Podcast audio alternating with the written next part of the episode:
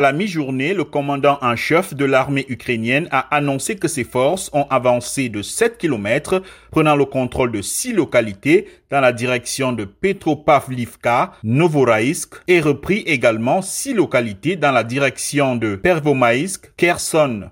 Quelques minutes plus tard, l'armée russe avait annoncé avoir commencé son retrait de la région de Kherson en déplaçant ses troupes de la rive droite à la rive gauche du fleuve Dnieper. Hier, le général en charge de l'offensive russe en Ukraine, Sergei Surovikin, a annoncé que le repli se ferait très rapidement pour préserver la vie de chaque soldat russe sans donner de calendrier. Moscou cherche à consolider ses positions en établissant une ligne de défense derrière le fleuve Dnieper, un obstacle naturel.